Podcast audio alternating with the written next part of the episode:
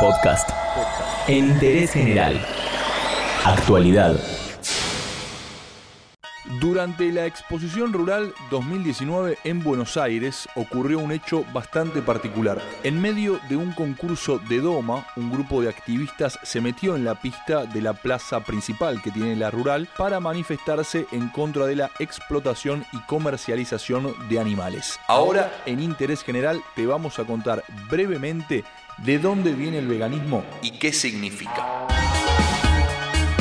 En el diccionario de la Real Academia Española, si se busca la definición de vegano, solo se explica que es una persona que practica el veganismo y la definición de este término explica que es la actitud consciente de rechazar alimentos o artículos de consumo de origen animal.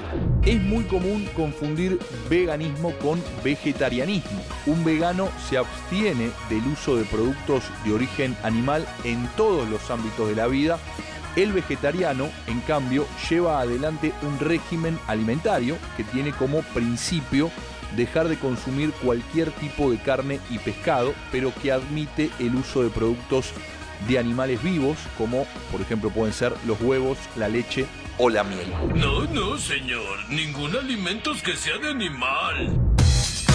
El tipo más conocido de veganismo, por supuesto, es el alimenticio. Se caracterizan por la abstención de comer carne y cualquier alimento de origen animal. También existe el veganismo ético. Se trata del grupo de personas que además de seguir una alimentación vegana, llevan esa filosofía a las acciones del día a día. En estos casos, los sujetos se prohíben, por ejemplo, vestir prendas cuyos tejidos sean de origen animal y además rechazan utilizar a los animales para cualquier fin. El tercer y último tipo de veganismo es el ambiental. En este grupo se incluyen las personas que rechazan utilizar productos de origen animal amparándose en un motivo particular, que es que consideran que la cría industrial de los animales es perjudicial para el medio ambiente y repercute negativamente en los ecosistemas terrestres.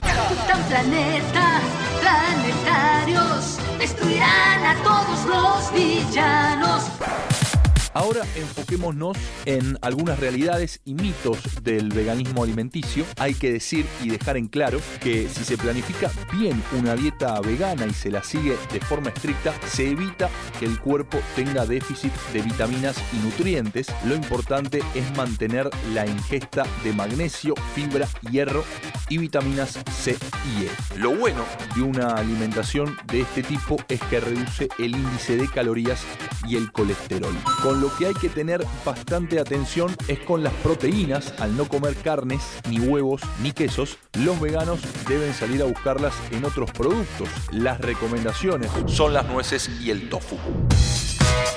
Pero lógicamente el veganismo tiene que convencer y distintas investigaciones dan cuentas de que este tipo de dieta tiene beneficios para el sistema inmunológico e incluso que los veganos tienen menos riesgo de sufrir eh, eventos cardíacos ya que presentan índices más bajos de colesterol. Soy vegano nivel 5, no como nada que produzca sombra. ¿Querés brevemente un listadito de alimentos donde se pueden encontrar todas las vitaminas y los nutrientes que necesita un vegano? Zanahorias, ajíes, calabazas, tomates, papas, espinacas, batatas, remolachas, cebollas. Entre las frutas, la ciruela, la naranja, el kiwi, los pomelos, el limón, la mandarina, el brócoli, los repollitos de Bruselas, los melones, los mangos, también los frutos secos, los aceites y los cereales integrales, la levadura de cerveza es muy importante y también las semillas de sésamo, entre otros. Ahora repasemos un poquito la historia. El término vegano fue acuñado por primera vez en Inglaterra en 1944 por Donald Watson debido a que consideraban necesario establecer una nueva palabra más específica que las diferenciara de los ovolacto vegetarianos, que son los vegetarianos que comen huevos y lácteos. Por eso inventaron la palabra vegano. Más allá de definiciones de diccionarios o de la historia del veganismo, la realidad es que es un estilo de vida y cada vez es más adoptado en todo el mundo. Por eso, en Interés General repasamos de qué se trata.